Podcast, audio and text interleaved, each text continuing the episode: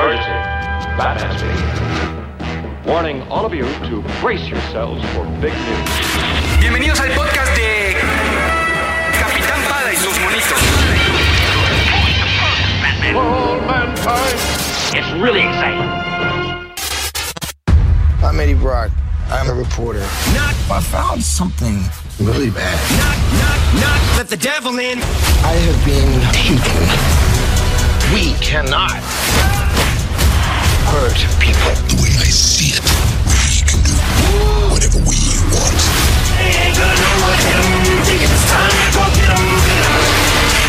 What the hell are you? We are Venom. Knock, knock. Let the devil in. Venom. Calgódromo. Calgódromo. Apuesta directa al contenido. Calgódromo. Capitán Pada y sus monitos. Cómics y fantasía. Mi Twitter es arroba ese auto para que ustedes sigan ese auto y mi cuenta de Instagram es el Insta de Pada. Nuevamente les invito antes de comenzar este podcast y el contenido de esta entrega a suscribirse a las diferentes vías y redes sociales de Galgódromo. En iTunes, en iBox, en Twitter y en Facebook estamos como Pista Galgódromo, ¿ok? Pista Galgódromo. Y la página de internet es galgódromo.com.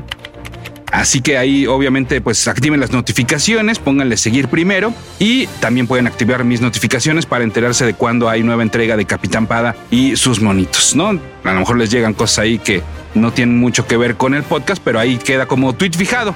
Además, entonces, eh, para que nos ayuden, ¿no? Este contenido, como ustedes saben, es completamente gratis. Yo lo único que nos pido es que nos ayuden de esta manera a estar pendientes de todas nuestras plataformas. Y también, por favor, que sigan corriendo la voz. Si alguien escuchaba el podcast de Capitán Pada y no se ha enterado que ahora está aquí en Algódromo, bueno, pues háganles una atenta invitación. Ahora sí comenzamos.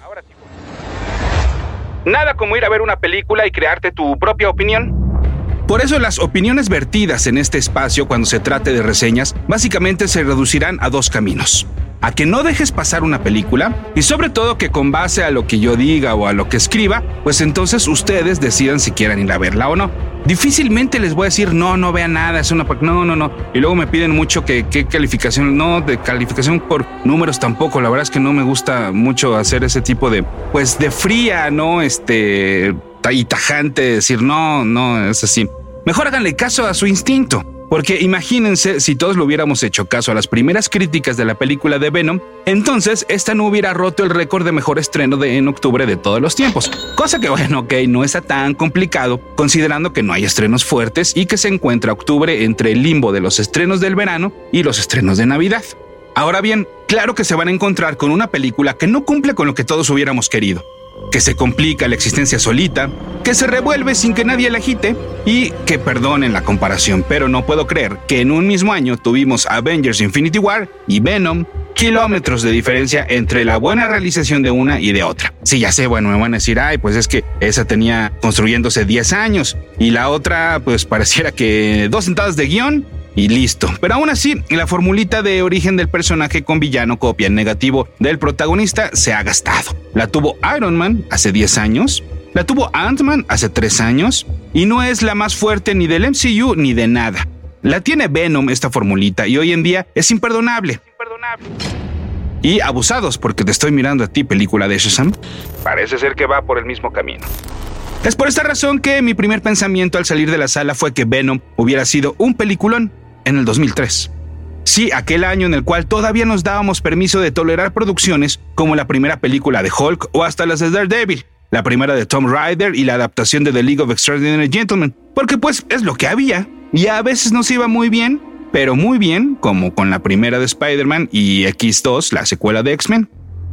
Hoy en día no es lo que hay, y el mal llamado género de superhéroes ya está bastante madurito como para dar unos pasos hacia atrás como lo hace con la película de Venom. ¿Saben cómo me sentí?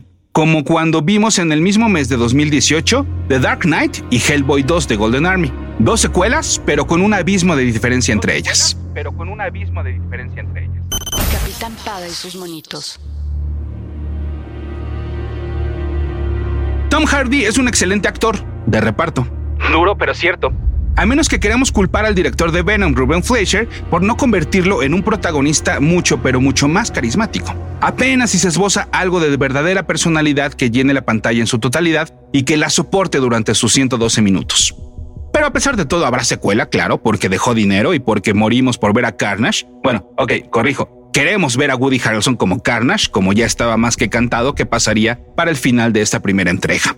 Pero deberán tener mucho cuidado, porque deberán comprender que lo que menos queremos es ver simbionte contra simbionte contra simbionte para entonces convertirse en una película de Transformers donde lo único que alcanzas a percibir son pedazos de metal dándose chinazos, ya nada más que aquí serían chicles contra chicles. Además, es muy probable que si se sigue descuidando a Hardy, el mencionado Harrelson se lo coma, de manera figurativa, o también literal, convirtiéndose en el Jack Nicholson de su Michael Keaton. Te encuentras en Calgódromo. Capitán Pada y sus monitos. Sí, no hay nada como ir a ver una película y crear tu propia opinión. No hay nada como ir a ver Venom y decidir en dónde acierta y en dónde falla. Y a continuación, los easter eggs, las curiosidades y la información extra sobre Venom en exclusiva para el formato podcast. Esto no lo encuentran si es que leyeron, pero como ya están escuchando, entonces, eh, bueno, nada más ahí la anotación. Bueno. No solo hace mucho tiempo hice un podcast sobre Venom, sino que ya revisamos su origen nuevamente en la serie de entregas de los 50 años de Spider-Man, pero bueno, ahí les va una rápida recapitulación. Eddie Brock, reportero para el Daily Globe, la principal competencia del diario El Clarín, tiene contacto con el asesino Sin Eater. Eddie, a través del periódico, revela su identidad al mundo, pero la fama y el reconocimiento le duraron poco, ya que casi de inmediato el hombre araña capturó al verdadero villano, al devorador de pecados, como lo conocimos en México. Eddie no solo es despedido, sino que abandonado por su esposa. En una iglesia, confesando prácticamente sus deseos suicidas, el simbionte, que Spider-Man usara como el famoso traje negro, siente este ente el odio de que Brock le tiene al personaje y lo elige como un nuevo anfitrión. En pocos meses, con la muerte del hombre araña con, pues, como única meta y como único fin, entonces la fusión de ambos seres daría como resultado a Venom. Dicho esto, entonces ahí les van dos easter eggs de la película. Cuando Eddie y su esposa están cenando, ella menciona el incidente del Daily Glove en Nueva York que sí, posiblemente esa pifia u otra similar fue lo que los obligó a rehacer su vida en San Francisco. Cuando Eddie está buscando trabajo, podemos ver que le manda un mensaje de texto a Bernie Bushkin, quien, como en los cómics, es el editor del Daily Globe y a quien no hace mucho en el impreso, Jonah Jameson le ofreció trabajo, dejando atrás cualquier rencilla y enemistad por ser su competencia. En la secuela de Venom seguramente veremos a Brock trabajando para un periódico porque al final de la misma, de esta primera parte, menciona que le interesa la prensa escrita, pero que trabajará para el Daily Globe de nuevo o para el Bugle. Y entonces ahí tendríamos la primera conexión entre Venom y el hombre araña, si es que en Spider-Man Far From Home, Peter Parker comienza ya su carrera como fotógrafo del superhéroe. Ahora bien, de este incidente con el Daily Glove se derivan dos cosas. La primera es que sí, Eddie Brock y Venom por un tiempo vivieron en San Francisco, pero a diferencia de la película, en los cómics lo hizo después de llegar a un acuerdo con Spider-Man. Como también les llegué a mencionar en su momento, el escritor y co-creador de Venom, David Michelinie, necesitaba buscar una solución cada que el villano se enfrentaba al hombre araña, pues al conocer su identidad secreta y siendo este la única razón de su existencia, pues sería poco creíble que estuviera rondando por ahí sin enfrentarlo a cada minuto. Entonces, buscando en una de las aventuras que escribió este guionista, buscando Spider-Man tener una ventaja sobre su némesis, Peter se pone a indagar sobre el pasado de Brock y contacta a su ex esposa, Anne, la cual, porque cómics, termina por verse atrapada entre una nueva pelea entre Venom y el araña. Cuando Parker ayuda a Brock para que no muera aplastada, pues Brock se da cuenta por fin de que Spider-Man es un héroe. Un héroe eh, pues al cual él quiere ver muerto, pero héroe al fin y al cabo, ¿no? Entonces le propone un trato. No me busques y yo no te busco. Muy a su pesar, Spider-Man acepta. Esto ocurrió en el Amazing Spider-Man 375 de enero de 1993, escrito por el mencionado Mick Liney y dibujado por Mark Bagley. Bajo esta nueva actitud de Venom, entonces llegó prácticamente a la par la primera miniserie de Venom de seis números, bajo el título de Lethal Protector, también escrita por David Michelinie y dibujada primero por Bagley y después por Ron Lim. O sea, bueno, los primeros números, a eso me refiero, fueron de Bagley y luego le entró el de Ron Lim. Ahora, no confundir este título de Lethal Protector con la historia del mismo nombre que salió hace poco y que de hecho también dibujó Bagley. Y se los digo por si quieren leer la original. Y es que sí, podríamos decir que la película de Venom está basada ligeramente en esta miniserie de Lethal Protector. Como ya les decía, aquí es cuando se muda a San Francisco y además vemos no solo aparecer de nuevo a la Life Foundation y a Carlton Drake, sino el debut de Roland Trees, que tienen pues también su versión en la película, ¿no? Además, pues vimos como en la cinta como Brock defiende a los habitantes callejeros de San Francisco, mientras que en esta saga lo hace con personas que viven en una ciudad escondida y subterránea de esa región. Ahora, Riot también debuta dentro de Lethal Protector, pero si ustedes creen que lo llevaron al cine por ser un personaje clave dentro de Venom, pues no es cierto. De hecho, en esta saga, cuando debuta, ni siquiera tiene nombre, ni siquiera le dan el nombre de, Riot. La verdad es que no es él sino más que uno de cinco simbiontes que crea la Life Foundation a partir del simbionte de Venom. El único o la única que sobresale más o menos en la miniserie, porque es la primera que vemos y que tiene más acción, es Scream, que porta un simbionte amarillo. Y si ustedes se fijaron bien en la película, hay más simbiontes, por supuesto, y de los cuales no nos dicen nada más, que ahí también me parece una falla en el guion. Y sí, uno de ellos se alcanza a ver que es amarillo. Ahora bien, eh, Scream en los cómics es Donna Diego, y ese nombre se le da en la película, en los créditos, a la mujer de la Life Foundation que también porta eh, momentáneamente el simbionte de Riot y que se come una anguila para que la ubiquen. En los cómics, Riot no es Carlton, sino Trevor Cole, un empleado de la Life Foundation y que de hecho al terminar Lethal Protector parece que es derrotado, aunque de todas maneras, bueno, este Trevor se iba a morir definitivamente tiempo después. La siguiente versión de Riot es ligeramente más atractiva porque tiene una facultad en la cual se une con otros tres simbiontes para formar a Hybrid y que de hecho llegan a fusionarse con Deadpool para pelear contra Carnage. Bueno, y estando mencionando a Carnage y si alguien no conoce a Carnage, bueno, aquí se los explico. Capitán Pada y sus monitos. Sí, hablemos entonces de una vez de Carnage, el segundo simbionte que conocimos en los cómics y que fue el primer hijo de Venom, y es que en una de sus diferentes estancias en la cárcel, a Brock le tocó compartir celda con Cletus Cassidy, un sádico sociópata sin ningún remordimiento. Y sí, bueno, pues es a este al que vimos, a Cletus eh, eh, en la escena post-créditos. Y sí, también como en los cómics, este conoce a Brock en la cárcel, aunque de diferente lado de la celda. En los cómics lo que pasa es que Venom, bueno, Brock se escapa, pero deja ahí como, como que el simbionte deja una semillita, un pedacito de él, y ese es el que se convierte, eh, el que se apodera de Cletus y se convierte en Carnage, ¿no? Ahora, pues desde que se anunció que Woody Harrelson lo interpretaría, la mayoría coincidimos en que era la mejor decisión que se había tomado en toda la producción de la cinta. Y que, por cierto, como dato curioso, el director de Venom, Ruben Fleischer, ya trabajó con Harrelson. Lo hizo en la festejadísima Zombieland y lo harán nuevamente en la secuela de esta, que se va a estrenar el año que entra en la secuela de Zombieland. Así que bueno, pues después volverán a trabajar juntos para que entonces nos lleven a la pantalla grande el primer enfrentamiento entre Venom y Carnage. Y es que si Venom es una versión oscura de Spider-Man, Carnage es la versión oscura de Venom, si es que esto se pudiera, porque pues este sí no tiene las dudas morales que puede llegar a tener Eddie Brock. Además, a diferencia de Venom, que aunque en versiones posteriores y como también vimos en la película, sí llega a usar su simbionte como arma, ¿no? O sea, como que sacando estos brazos y extremidades para golpear o para alcanzar a sus enemigos. En realidad, esto fue primero cualidad de Carnage. Venom, pues en las primeras apariciones era prácticamente similar a Spider-Man en cuanto a poderes, nada más que en, fuertecito, ¿no? Mientras que Carnage, en cambio, sí usaba el simbionte con zarcillos, ¿no? O con hilos o con extremidades, como ustedes quieren llamarles. Y además podía lanzar construcciones sólidas creadas por el mismo simbionte. Entiendan esto como, por ejemplo, picos o dardos filosos, ¿no? Que son características que en el cine tiene eh, el simbionte de Riot, ¿no? Así entonces la versión de Venom que vimos en el cine es más cercana a esta, ¿no? A la del simbionte con extensiones, porque a final de cuentas es la que más ubica a la gente, pero también puede haber otras razones. Porque visualmente es más atractiva, ¿no? Aunque hay partes en la película en las cuales sí le salió medio chafa los efectos especiales, pero también puede ser una cuestión de derechos. Y es que si se fijan bien, el Venom del cine no tiene ningún poder arácnido, ni uno. Aunque nuestra mente nos hace creer que sí. ¿Será que hasta que Marvel no se involucre podríamos verlo, no sé, tejiendo telarañas? Yo vengo del futuro y les digo qué va a pasar.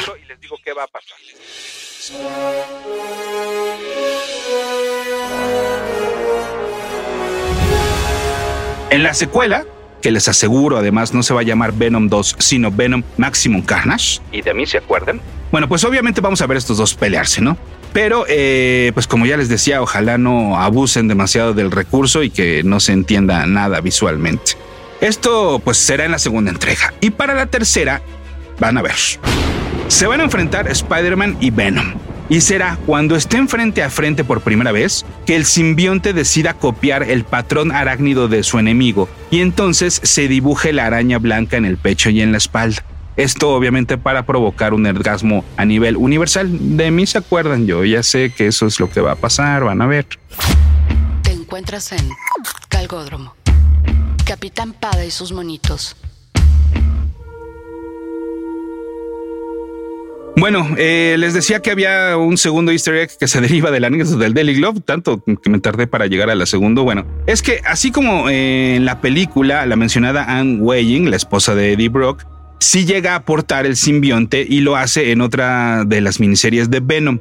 Lo hace por medio de Eddie para salvarse después de que eh, una nueva versión del Sin Eater le dispara. En su muy corta carrera como She Venom, mata a algunas personas y una vez que se separa del simbionte, el trauma es tal que terminaría por suicidarse. El nombre de esta miniserie, por si quieren buscarla, es Sinner Takes All, que salió en julio de 1995. Y es que antes de darle a Venom un cómic mensual regular, tuvo varias miniseries de las cuales se encargaban diferentes equipos creativos y contaban historias autocontenidas. Así es como lo vimos enfrentarse y hacer equipo con otros personajes del universo Marvel, como Punisher, Juggernaut, Demogoblin, Morbius, Wolverine, Ghost Rider y varios más. Y bueno, ya que menciono nuevamente a Anne, ella es abogada en la película y también lo es en los cómics, y en la película trabaja para la firma Michelaine McFarlane, que ustedes, a ver, solitos, ¿de dónde viene esta referencia? Exacto los apellidos de los creadores de Venom, David y Todd. Además, en la última escena hay un letrero de Ron Lim Herbal. ¿Y quién es Ron Lim? Eso, bien, bien ahí, se los acabo de mencionar hace rato, fue el otro dibujante de la miniserie de Lethal Protector. Y además también fue dibujante de una novela gráfica llamada Avengers Death Trap The Bolts, donde los Vengadores se enfrentan a Venom y a otros villanos. Ahora bien, ¿quieren más easter eggs con nombre y apellido? Bueno, Eddie Brock vive en el edificio, en la película por supuesto, en el edificio Schuller, en honor a Randy Schuller. ¿Quién es? Bueno, pues es un valiente e imaginativo fan que le sugirió a Marvel hacerle un traje negro a Spider-Man. En su diseño, la araña era roja y nuevamente tenía telarañas en las axilas. Además, Reed Richards era el creador de este, formado a partir de las mismas moléculas inestables que usaban tanto los Cuatro Fantásticos como otros superhéroes, y que esto permite, por ejemplo, bueno, pues que no se queme el traje cuando la antorcha humana arde en llamas, o que el mismo Mr. Fantástico pueda estirarse sin que se le vea el ombligo. O sea que sí, este traje negro iba a tener ciertas cualidades especiales. Ah, y también dentro de la idea de este fan de Randy, era Wasp quien se encargaba del diseño. Jim Shooter, editor en jefe de aquel entonces de Marvel Comics, literal le compró la idea a este fan por ahí de 1982 para pues, usarla posteriormente. Y les digo, literal se las compró porque eh, se la compró porque Randy recibió 220 dólares por esta idea. Como ustedes saben, bueno, pues ya después modificaron, ya no fue este, los motivos ya no fueron rojos, sino blancos, y se convirtió en el traje negro de Spider-Man, que luego fue el simbionte y luego se convirtió en Venom. Bueno, Ahora, por supuesto, en la película no es el hombre araña quien trae al alienígena a la Tierra, por lo que el origen que vimos en la pantalla grande es más cercano al que nos presentaron en la serie animada de 1994 en los episodios finales de la primera temporada. Además, el parecido con este material no termina ahí, porque en ambas versiones uno de los astronautas se apellida Jameson, en la caricatura sí lo mencionan tal cual, John Jameson, el hijo de J. Jonas Jameson, quien debutó al mismo tiempo que su padre en el Amazing Spider-Man número 1 de 1962. De hecho, el primer acto heroico del hombre araña, después de capturar al asesino de su tío, fue precisamente salvar a John cuando su nave se averió y casi se estrella con montañas transparentes, anémonas de luz, partículas de amor y recuerdos de ti.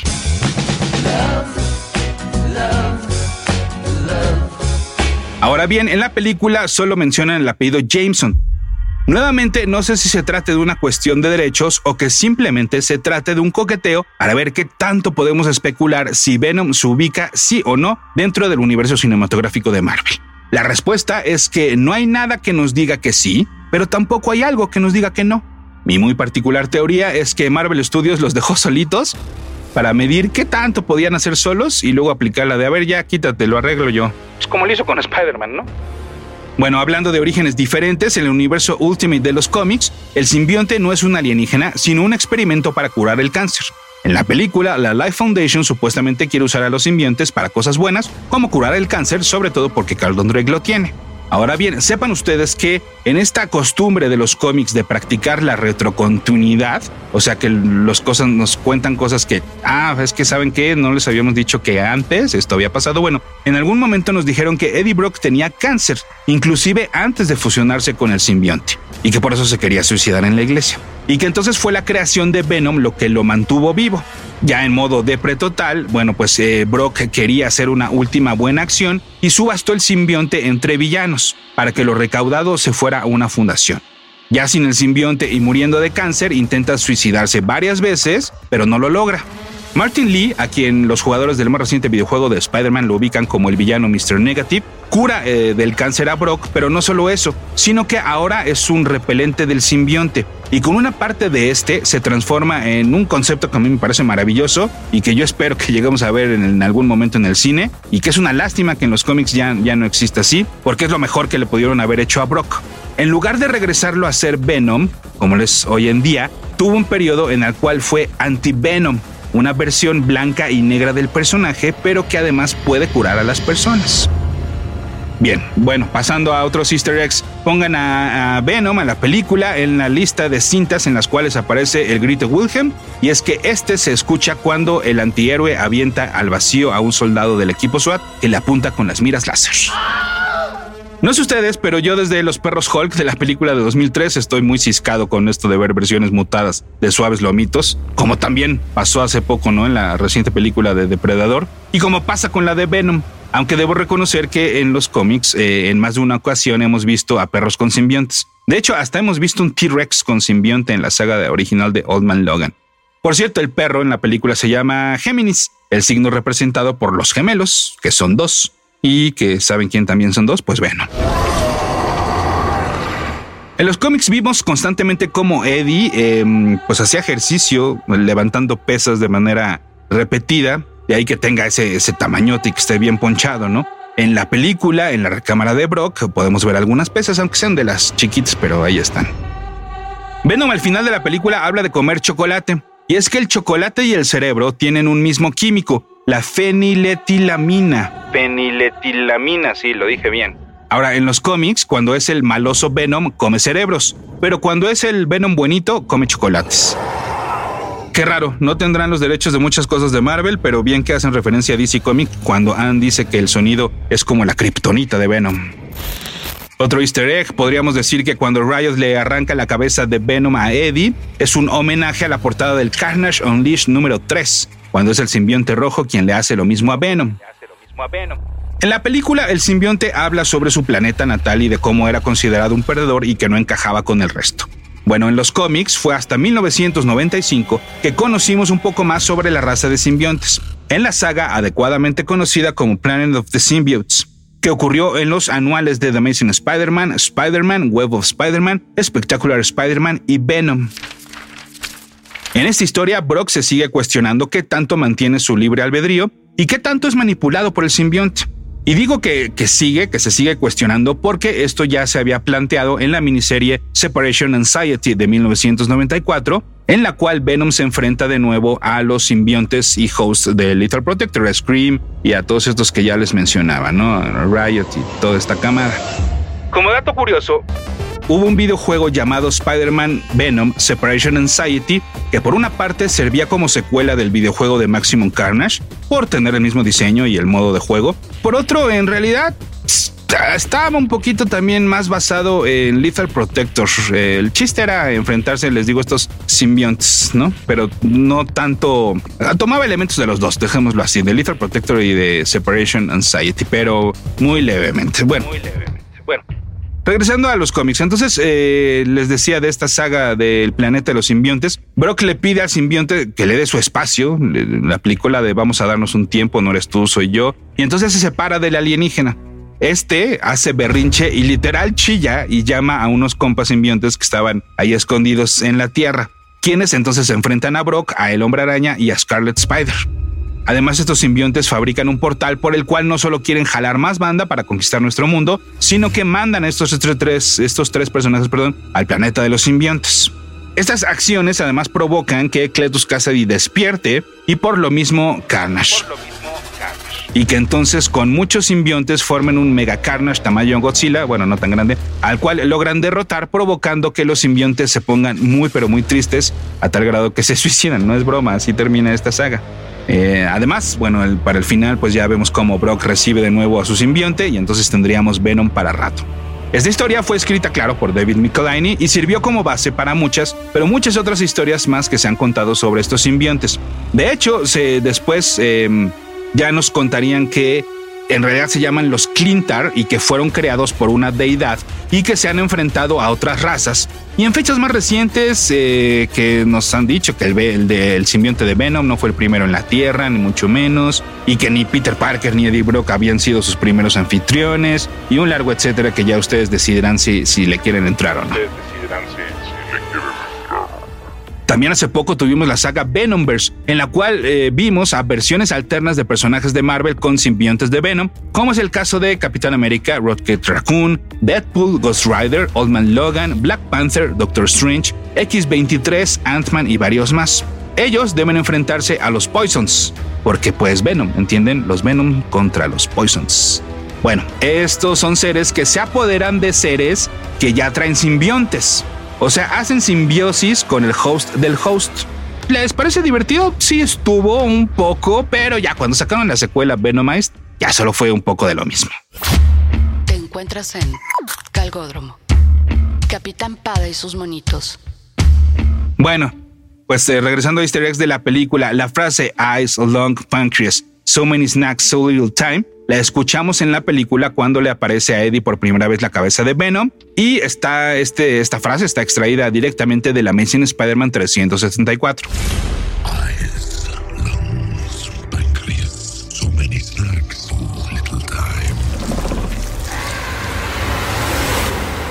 Y por último, aunque no parezca, la voz del simbionte en la película también es de Tom Hardy. Con efecto especial, obviamente. Como dato curioso, el actor tenía un apuntador en la oreja y ahí le iban soltando las frases del alienígena para que Hardy pudiera reaccionar en tiempo real y hasta improvisar un poco, ¿no? Porque él no sabía cuál frase seguía. Lo mismo ocurría con los movimientos corporales. Eh, lo jaloneaban sin que el actor supiera para dónde lo iban a hacer, como lo haría el simbionte, ¿no? Entonces esto se veía, se ve en la película muy natural, no, no, no está coreografiado y también le permitía pues tener algo de improvisación, bueno. Mira, nada más por eso te vamos a dar unos puntos extras, mi Hardy. I got a song filled with shit for the strong-willed. When the world gives you a raw deal, set you off till you scream, piss off, screw you. When it talks to you like you don't belong, or tells you you're in the wrong field. When something's in your mitochondrial, Knock, knock, let the devil in. Malevolent as I've ever been. Head is spinning. This medicine screaming. Dick, dick, dick, in. It dick, dick like a solid ball. Edgar Allan Poe. Bedridden. Should have been dead a long time ago. Liquid Tylenol, gelatin. Think my skeleton's melting. Wicked, I get all high when I think I smell the scent of elephant manure. Hell, I'm in Kahlua. Screw it to hell with it. I went through hell with accelerants and blew up my, my, myself again. Volkswagen, tailspin. Bucket matches my pale skin. Manwin, went from Hellman's and being rail thin. Flare fit. Scribbles Jam Rap Olympics 97. Freak Nick, how can I be down mean? Bazaar in Florida. Bruce room, slept on the Florida motel then. Dr. Dre said, hell yeah, and I got it stamped like a postcard, word to mailman. And I know they're gonna hate, but I don't care. I barely can wait to hit him with the snare and the bass square in the face. This off my wall, better prepare to get laced because they're gonna taste my venom. I got that adrenaline momentum, momentum, not knowing when I'm ever gonna slow up and I'm ready to snap any momentum. Thinking it's time to go get get 'em.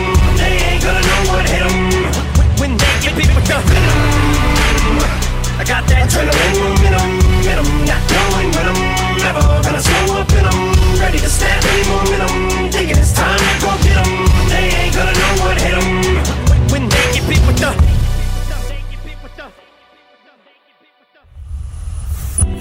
El galgo que escogiste ha concluido la carrera en primer lugar. Puedes apostar por él en su siguiente entrega, Galgódromo. Capitán Pada y sus monitos. Cómics y fantasía con Pada.